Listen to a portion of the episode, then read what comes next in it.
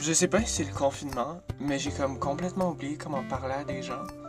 J'ai vraiment de la misère à juste dire salut. Ça sonne tellement faux et comme inexistant. C'est pas le bon mot. Honnêtement, je sais pas trop comment introduire un podcast. C'est mon premier podcast. Alors je vais juste dire bonjour. C'est Cédric qui parle. Et je vous dis bienvenue au podcast de Pétale de mots. Épisode 1. Introduction dans mon garde-robe.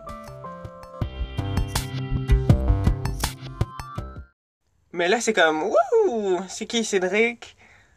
C'est quoi le projet Pétale de mots, peut-être? Et pourquoi l'épisode s'appelle Introduction dans mon garde-robe?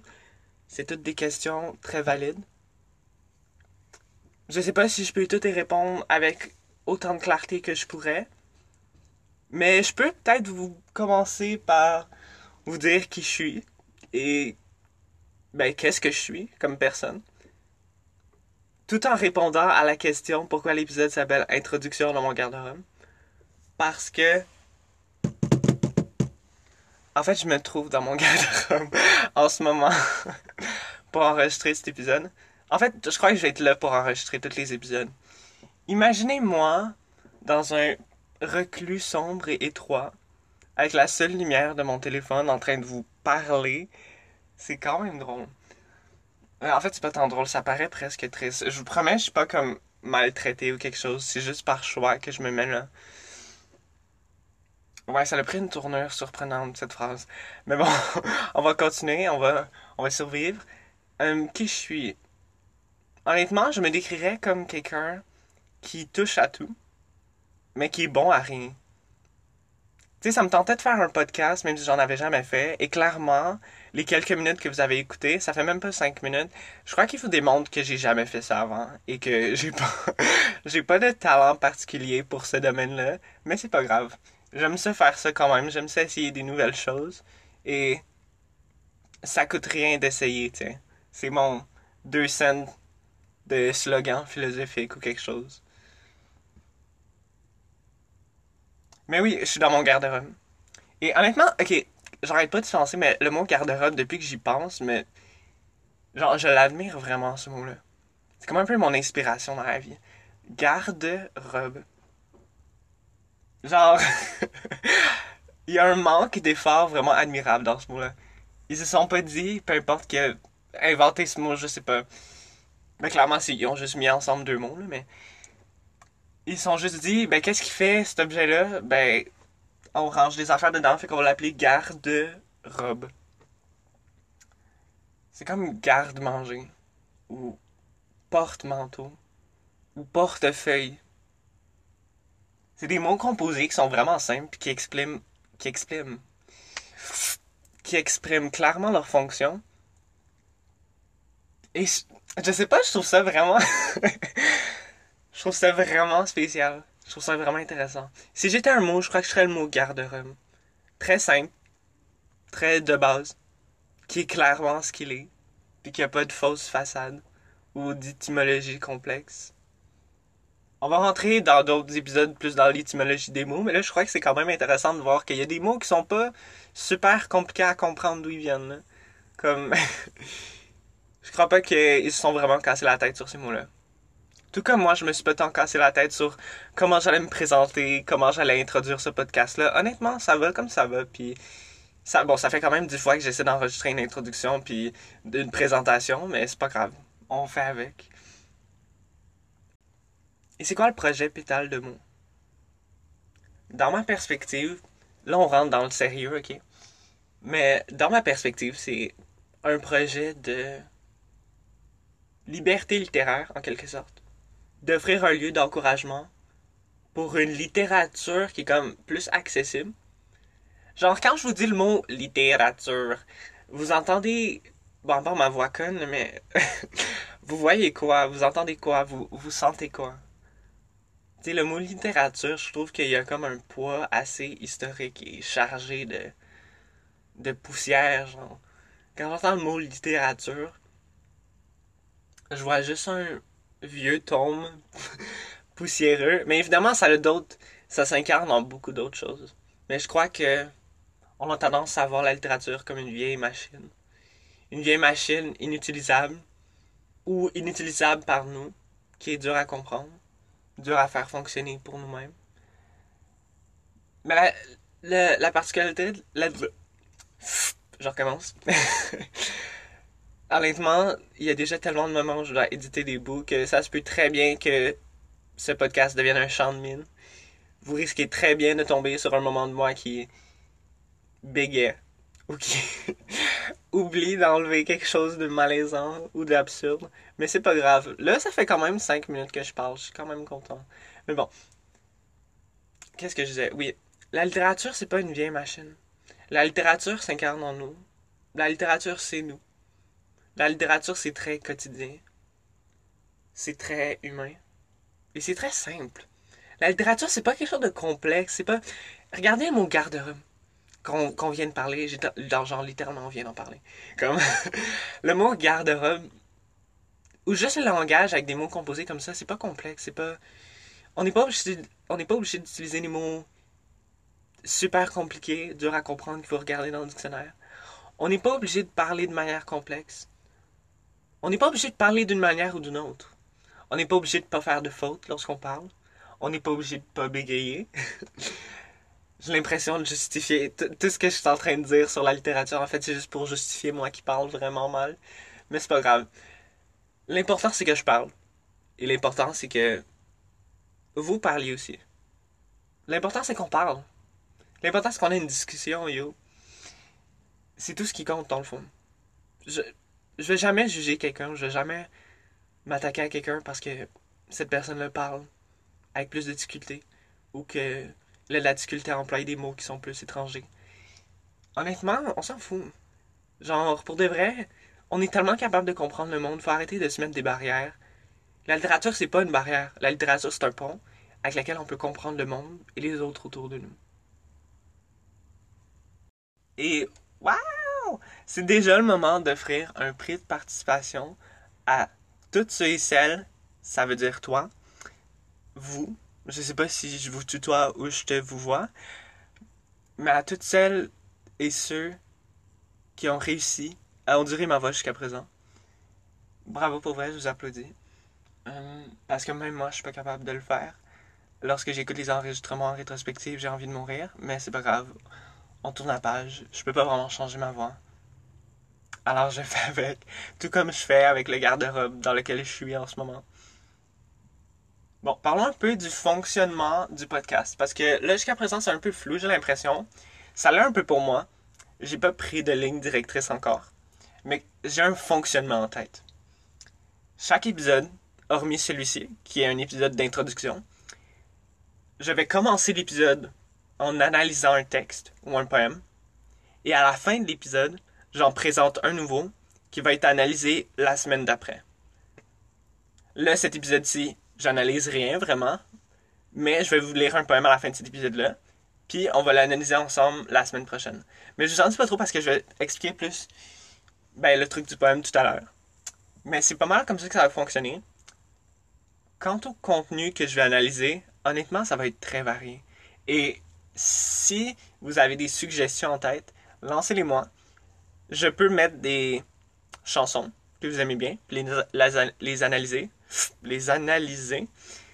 On peut en parler, on peut en discuter. Si vous avez des trucs que vous voulez, que vous comprenez pas dans une chanson, envoyez-moi ça. Si vous avez un poème que vous aimez bien, si vous avez, si vous avez un texte que vous aimez bien ou que vous avez écrit, puis que vous voudriez que je lise, que j'analyse, que j'en parle, et si vous trouvez que c'est actuel en plus, lancez-moi ça. Puis bien sûr, si vous voulez que je vous lise, je lise un de vos textes ou que vous avez une suggestion, je, je vais vous nommer, là, c'est sûr. Quoique je crois pas que c'est comme le prix le plus. Euh... J'ai été nommé dans le podcast de Cédric pour le projet Pétale de mots. Quoique le projet Pétale de mots est quand même pertinent, mais le fait que ce soit moi qui fasse le podcast, c'est pas tant intéressant. Mais bon. Comme là, qu'est-ce que j'ai en tête, c'est que c'est sûr je vais analyser des chansons de plus populaires parce que je trouve ça vraiment drôle. Je trouve ça vraiment drôle de prendre un média qui est tellement critiqué pour être simple, pour critiquer pour être vendeur. C'est pas faux, mais je trouve ça vraiment intéressant de prendre ces éléments-là, ces éléments-là et de voir c'est quoi qu'on peut tirer de ça. C'est quoi les techniques stylistiques qui sont utilisées là-dedans et comment on a pris pour acquis certaines formes d'écriture qui sont en fait tellement cool et ça passe dans les médias, ça passe dans les chansons populaires, les chansons pop, pop music et on le voit même pas parce que c'est tellement pris pour acquis ou on, on, on s'en fout parce que c'est, c'est de la musique populaire. Mais je vais analyser d'autres styles de musique, là. D'autres styles de poèmes, d'autres styles de textes. Honnêtement, je suis ouvert à tout. Comme j'ai dit, j'ai pas de ligne directrice ou de sujet fermé. Qu'est-ce que je veux surtout, c'est que le podcast reflète le monde dans lequel on vit. Honnêtement, en ce moment, je me sens plutôt angoissé à propos du monde. Alors, je crois que ça va justifier le poème que je vais lire tout à l'heure. Et je crois que c'est aussi important d'en parler. Parce que on parle de littérature. La littérature a souvent été, et le langage en fait, ont souvent été des outils de pression. Faut s'en rappeler. Je crois que c'est important d'en parler parce que ça a été des outils de pression contre les minorités. Ça a été des outils de pression pour camoufler, pour cacher, pour blesser. Les mots ont un pouvoir et enlever la liberté des mots à certaines personnes, leur enlever leur liberté d'expression, ça fait vraiment mal. C'est presque inhumain. Parce qu'on fonctionne en tant qu'humain avec du langage. On fonctionne avec de la littérature. Wouh, ça c'est un détour sérieux. Je suis désolé. Ben pas tant en fait parce que c'est important d'en parler puis je trouvais que c'est important de, de, le noter au sein du podcast parce qu'on peut pas ignorer le monde autour de nous. Et on le processe. Process? Euh, si vous trouvez un mot français, dites-le en commentaire, mais on processe ça à notre manière. C'est quoi un bon synonyme à process en français? Ça va me revenir. En tout cas, on, vit ça à notre manière. Et je crois que c'est important de d'accepter qu'on vit ça. Et plus on en parle, plus c'est. Plus on en parle, plus on est capable de se reconnaître, de se voir dans notre angoisse. Il y a tellement de choses qui se passent dans le monde, c'est quand même fou, non? Il y a tellement de choses qui se passent dans le monde et pourtant on continue on continue chaque jour, puis on continue de vivre. On continue d'avoir des expériences. On continue de faire des podcasts. Regardez moi qui commence un podcast pour ce magnifique projet Pétale de mots qui est, qui est encore à sa floraison. Pour de vrai, je trouve ça quand même magique. Je trouve ça quand même spécial et je trouve ça quand même beau. C'est. Waouh, j'arrête vraiment pas avec mes slogans philosophiques. Hein? Je vous martèle de. Live, laugh, love. Honnêtement, j'ai aucune idée en plus c'est qui va être mon audience. Je sais pas qui est en train d'écouter en ce moment. J'espère que vous avez quand même un sentiment de familiarité avec moi qui s'est bâti rapidement. C'est comme ça que je veux paraître. Ben dans le sens c'est pas comme ça que je veux paraître, c'est un peu comme ça que je suis dans le sens où j'ai pas vraiment de barrière. J'espère que vous vous êtes accoutumé déjà à ma voix, que vous aimez ma présence vocale. Sinon, il n'y a rien qui vous empêche de partir. J'ai l'impression que c'est la quatrième fois ou la cinquième fois que je vous invite à comme quitter. Je vous assure que c'est pas mon intention. J'ai pas vraiment d'intention. Pour terminer cette spirale qui semble finir à rien, je vais vous introduire le poème que je vais lire ensuite, qui s'appelle Vers quelque de Danny Plourde. Je vais l'analyser la semaine prochaine, mais avant tout, je tiens à vous en faire une lecture. Sommes nombreux à être seuls, un peu nulle part, en même temps, avec chacun un bout d'univers dans le regard. Nous versons les éclats du monde à notre manière, dans le plus terrible des secrets. Notre crâne au creux d'un oreiller, imprégné à l'excès. J'espère que vous avez aimé ce poème de Danny Plourde. Euh, je l'aime bien. Honnêtement, on va en parler plus la semaine prochaine on va voir ce qu'on y ressent, ce qu'on peut y voir, ce qu'on peut comprendre du monde à travers lui. Sentez-vous vraiment libre de m'écrire en commentaire, genre si vous l'avez mais pas si vous l'avez aimé ou non, là. je sais pas si c'est vraiment le but de ça, mais si c'est quoi que vous avez ressenti, si vous avez ressenti de la haine, si vous avez ressenti de la joie d'être compris, de la peu importe, mettez-le en mots comme vous voulez, c'est vraiment pas grave. On est là pour ça. Comme note finale du podcast, qu'est-ce que je voulais vraiment dire? c'est que j'ai oublié si j'ai dit. j'ai comme une mémoire de vraiment de poisson, là. Mais la littérature est un système de pression. A été un système de pression. L'est encore sur plusieurs aspects. Et c'est pour ça que je trouve que c'est important que Pétale de mots fasse la promotion de minorités, de toutes sortes de minorités, minorités visibles, invisibles. Je pense par ailleurs aux personnes noires qui doivent être surtout angoissées de ce qui se passe partout dans le monde en ce moment, qui veulent en parler, qui ont des sentiments forts à propos de ça.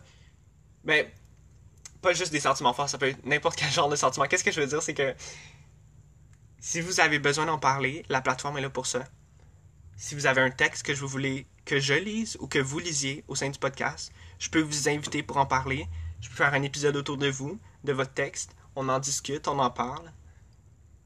Vous pouvez partager vos textes sur la page Pétale de mots.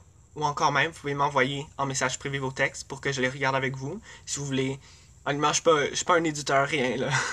je suis pas tant bon. Mais, si vous avez, si vous voulez des commentaires, vous pouvez juste que quelqu'un vous lise. C'est tellement correct. On est là pour ça. Et, on va surtout faire la promotion, comme j'ai dit, de personnes de minorité en ce moment. Mais pas juste en ce moment, mais tout le temps. Parce que, les enjeux des minorités, c'est pas quelque chose de temporaire. C'est pas quelque chose de, c'est pas comme un jour, on espère que la bataille va être finie, mais euh, c'est pas quelque chose de temporaire, c'est pas quelque chose de. C'est pas comme une trend. Qu'est-ce que je veux dire dans le fond, c'est que je me perds un peu dans mes mots et dans mes idées, ça paraît un peu flou, comme d'hab, mais qu'est-ce que je voulais dire, c'est que la littérature vit partout. Et on a tellement écouté, genre, on a trop écouté de durant toute l'histoire de, de l'humanité. On a trop écouté les, ceux qui étaient au pouvoir. Je crois que c'est important de détruire ces systèmes-là. Moi, je cherche à le faire un peu de l'intérieur, genre, parce que je suis très privilégié. Mais je veux aussi offrir la chance à, aux personnes de minorité d'avoir une plateforme pour parler. Si Pétale de mots peut être ça, ça serait génial. Parce que c'est un peu ça que j'avais en tête pour ce projet-là, puis qu'on avait en tête pour ce projet-là. Genre, je suis tellement content de faire partie de ce projet-là avec euh, Gab, Margot et Alice. Genre, c'est des personnes géniales. Et on veut offrir une place aux minorités.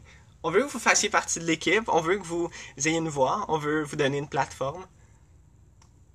Notre plateforme n'en est, comme j'ai dit, qu'à sa floraison. Mais votre place est là. Vous méritez votre place. Vous l'avez toujours mérité, même si on vous l'a pas donné. Et j'ai pas encore configuré de fin, comme j'ai dit, à mon podcast, mais je crois que le plus important à retenir, c'est garder espoir. Garder toujours espoir parce qu'il y aura. Je sais pas qu'il y aura toujours une voie de sortie parce que c'est jamais aussi facile. Mais vous aurez toujours votre propre voix. Puis vous aurez toujours votre propre âme et votre propre littérature intérieure.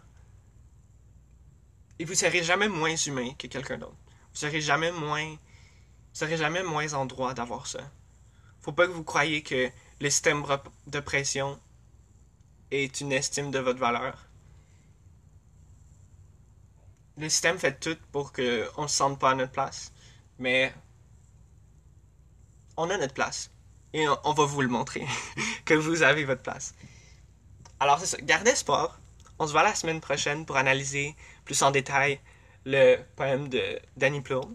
Entre-temps, je vais partager, puisque je fais un podcast, je vais partager d'autres podcasters euh, de minorité que vous devez écouter. Pitié, ils sont géniaux. Et. Mais ça, je vous invite vraiment à écouter les, les podcasters que je. Podcasters, est-ce que je viens d'inventer ce terme? C'est vraiment dégueulasse, je vais. Je vais partager ça. Allez les écouter. Allez jeter un coup d'œil. Ou un, un coup d'oreille. et. Et c'est ça. Je vous vois la semaine prochaine. Bye. Je farfouillais dans mes livres hier pour trouver de quoi lire, et j'ai vécu une affaire très quotidienne, mais tout de même intéressante. Je suis sorti de moi-même. Je me suis vu en train de parcourir les pages de mes romans préf, et je me suis dit, pourquoi ces romans-là et pas d'autres? Pourquoi ces histoires-là me rejoignent plus que d'autres? Je crois que c'est une question que l'on se pose toutes et tous par moment, parce que la plupart du temps, lorsqu'on apprécie un roman, c'est pour des raisons qui nous sont inconnues ou difficiles à expliquer. Est-ce que c'est possible de découvrir ces raisons-là en se servant de mots qui nous sont propres? Est-ce qu'il faut nécessairement, pour se comprendre, se servir de codes critiques tels que j'ai aimé l'intrigue ou j'ai aimé les personnages ou j'ai détesté la fin, sans vraiment savoir pourquoi on a aimé une chose et pas une autre? Est-ce que j'ai des réponses à ces questions? À ça, je peux répondre peut-être. Salut, ici Cédric qui parle et bienvenue au podcast de Pétale de mots, épisode 2, le portrait d'un lecteur.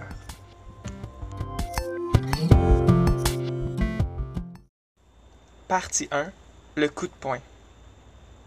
Le lecteur dont on va faire le portrait, avant tout, c'est moi.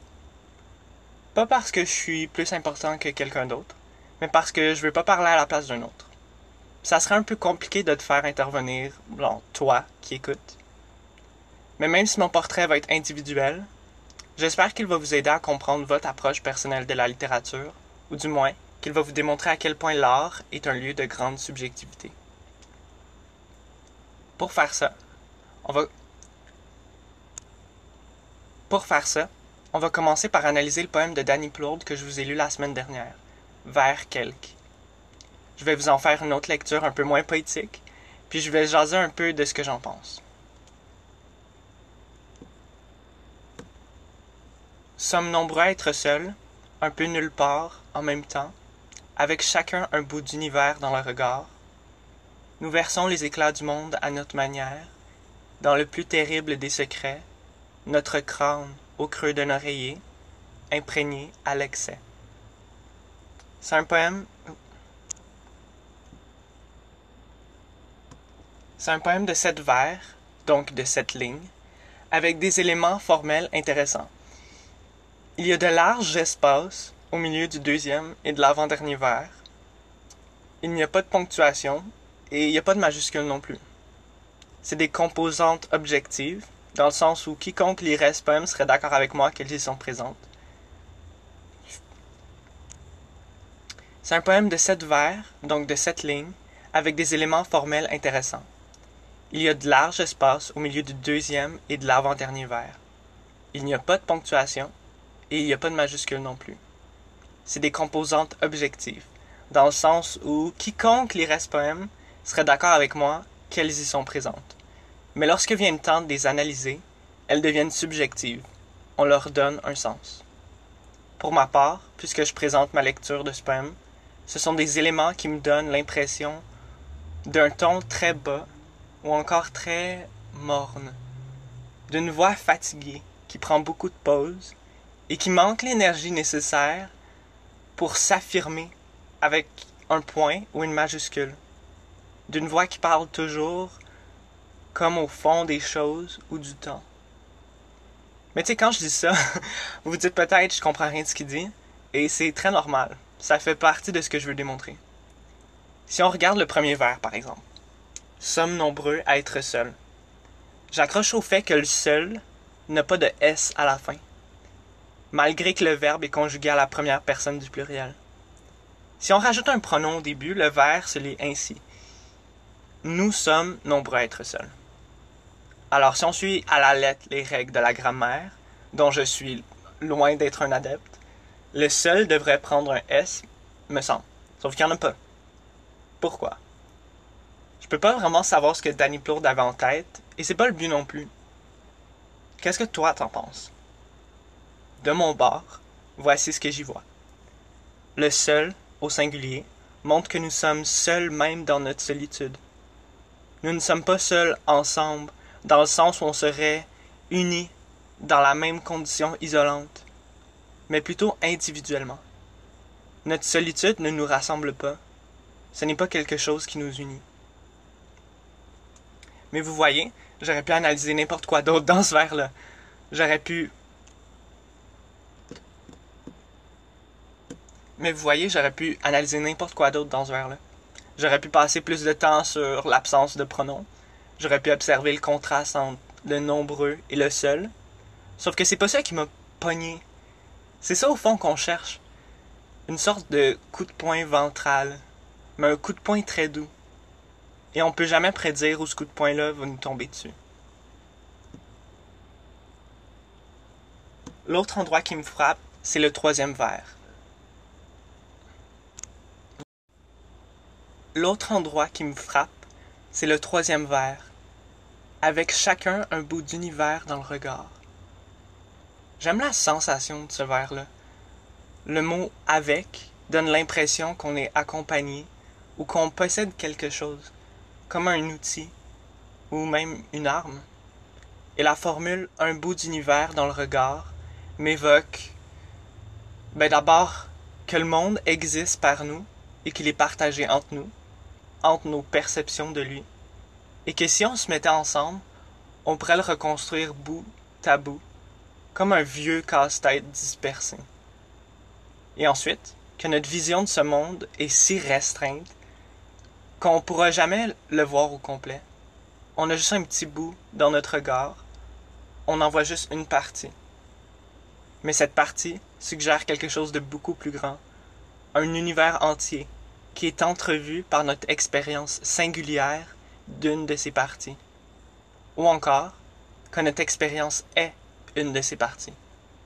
C'est ce vers-là qui m'a convaincu que je devais analyser vers quelque avant tout autre poème, parce qu'il concentre bien, selon moi, mon approche de la littérature et ce que je veux partager avec vous. Ben, avec, avec toi. Pour finir, parlons du titre Vers quelque.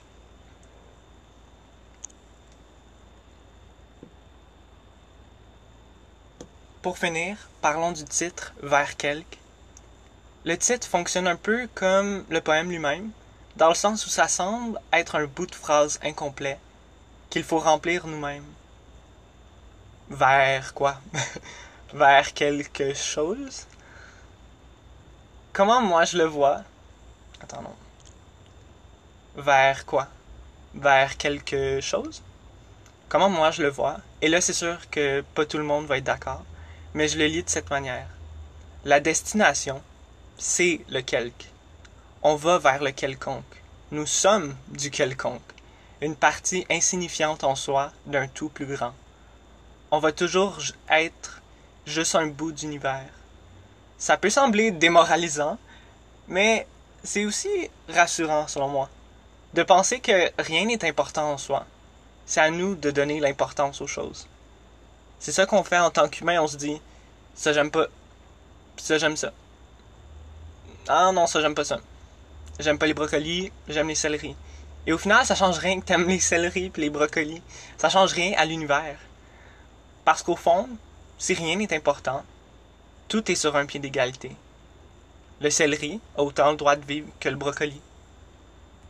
On dirait que je fais une métaphore pour parler d'autre chose, mais je tiens à le dire sans déguisement stylistique, nous sommes toutes et tous en droit de vivre. Et c'est dans ma perspective le sens que j'ai trouvé dans le poème.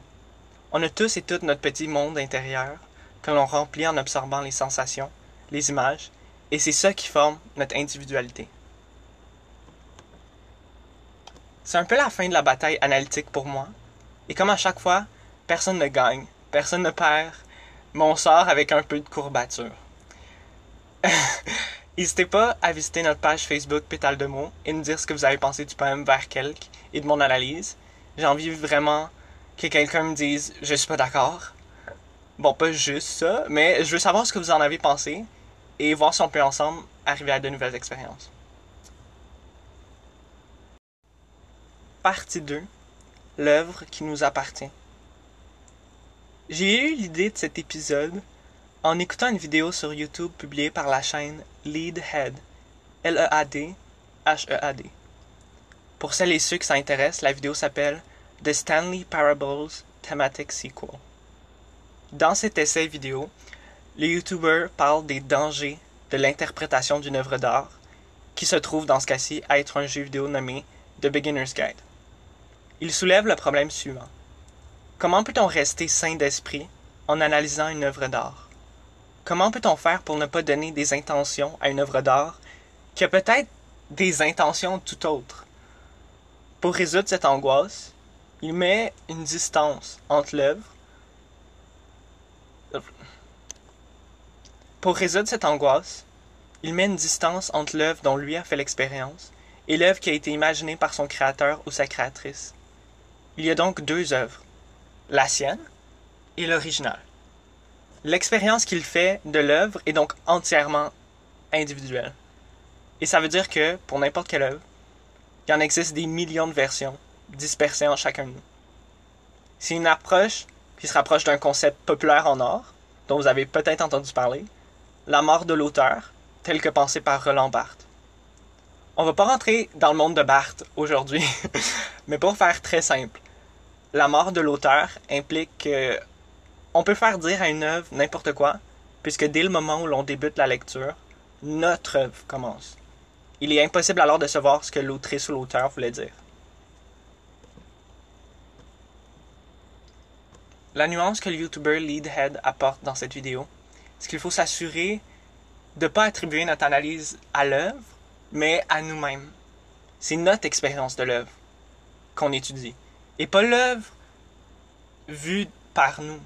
C'est notre vision de l'œuvre qui compte. Lorsque j'analyse un poème, par exemple, comme je l'ai fait tout à l'heure, je suis pas en train de dire voici ce que dit l'œuvre. Ce que je démontre, c'est ce que moi je peux dire de ma rencontre avec l'œuvre. Ce que j'ai ressenti, ce que j'ai vu. Je peux garantir que personne sur Terre s'est imaginé la même chose que moi en lisant le poème vers quelque. Peut-être que quelqu'un imaginé une guerre ou des enfants qui ont peur du noir. Peut-être que quelqu'un a rien senti et c'est correct. Et c'est là que surgit notre portrait en tant que lectrice et lecteur. Ben, en fait, d'une certaine manière. Si je me suis posé tant de questions en foulant dans mes livres hier, c'est que j'étais incapable de trouver qui j'étais là-dedans. Je savais pas où j'étais. Ben, j'étais dans ma chambre, mais, mais sur un plan. Ben, j'étais dans ma chambre, mais sur un plan plus abstrait. J'avais de la misère à comprendre pourquoi je me reconnaissais plus dans un livre Ben, j'étais dans ma chambre. mais sur un. Euh, ah, fuck. Ben, j'étais dans ma chambre. Mais sur un plan plus abstrait, j'avais de la misère à comprendre pourquoi je me reconnaissais dans un livre plus que dans un autre.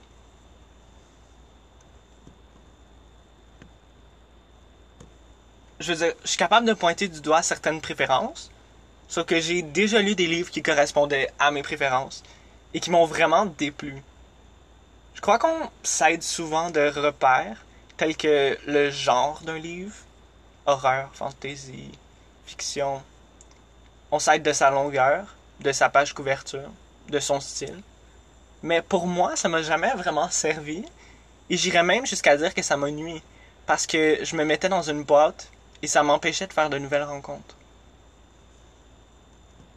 Les meilleures expériences de lecture que j'ai eues, je les ai faites en faisant confiance au hasard. Je me rappelle du moment où j'ai pris un de mes romans préférés, La végétarienne de Han Kang. Un must-read absolu, en passant. Euh, je l'ai pris dans la bibliothèque de mon école secondaire. Je l'ai pris comme ça, parce que je trouvais qu'il se mêlait avec les autres livres, qu'il manquait de singularité, et que si je le prenais, c'était comme si je tirais dans l'ombre. Il ressemblait à rien que j'avais lu avant. Je sais pas si je peux dire que je l'ai choisi à l'aveugle, parce qu'il y a sûrement des facteurs qui m'ont dirigé vers lui. Peut-être qu'il pleuvait. Ou peut-être que j'avais vraiment faim. N'empêche que je l'ai pris. Et c'est maintenant devenu plus qu'un livre à mes yeux. C'est devenu une. C'est devenu une partie de ma pensée. Vous connaissez sûrement le, le cliché où un personnage est tourmenté entre un ange et un démon qui s'assoit sur ses épaules. Mais moi, j'ai pas ça. j'ai juste la végétarienne sur les deux épaules. Sans blague.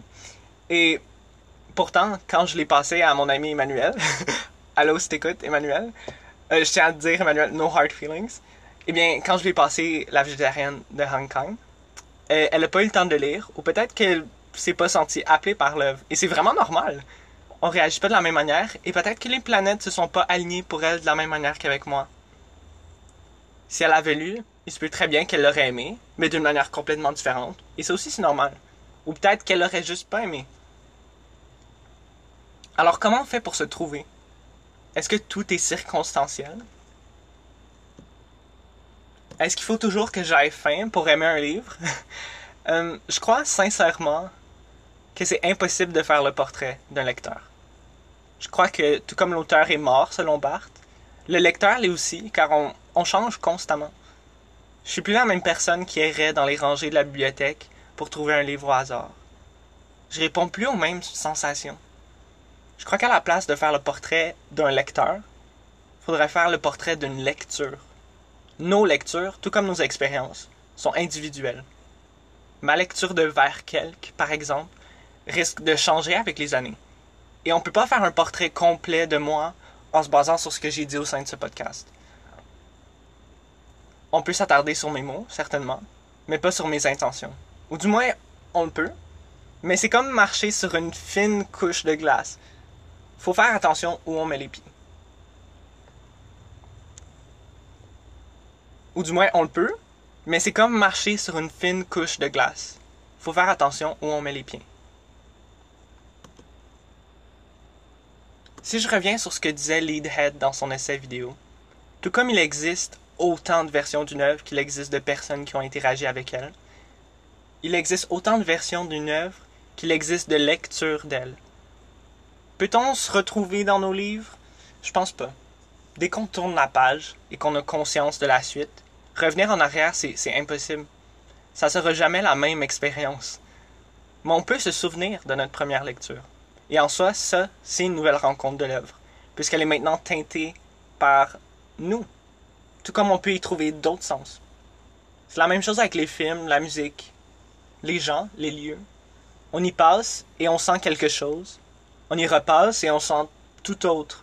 Et on peine à chercher ce qu'on avait ressenti avant. Je crois que la meilleure chose à faire en tant que lectrice et lecteur, c'est de se laisser la liberté d'explorer au-delà de notre zone de confort et d'aller vers quelque. Car au fond, c'est pas important le livre sur lequel on tombe. Ce qui compte, c'est l'expérience qu'on en fait, ce qu'on en retire, et ce qui nous permet et ce qui nous permet ensuite d'avancer et de continuer à vivre. Pour bien clore ce cheminement de la pensée, j'ai choisi un poème de Georges Louis Borges qui s'intitule Montevideo. Je vous en fais une lecture. Je glisse sur ton soir, comme la fatigue sur la grâce d'une pente. La nuit neuve est comme une aile sur tes terrasses. Tu es le Buenos Aires qui nous fut jadis donné, celui que les années paisiblement éloignèrent. Tu es à nous, et tu as un air de fête, comme cette étoile que répètent les eaux. Porte d'un temps faussé, tes rues donnent sur un passé moins lourd. Lueur d'où nous arrive le matin, sur les douces eaux troubles, avant d'éclairer ma persienne, ton jeune soleil favorise tes jardins. Ville que l'on entend comme un verre, rue avec une lumière de passion. Tout comme j'ai analysé vers quelque aujourd'hui, je vais analyser ce magnifique poème de Georges Louis Borges la semaine prochaine. On va parler des lieux qui nous ont marqués et du pouvoir que la mémoire de faire revivre les choses perdues. Gardez espoir, les amis, puis au revoir.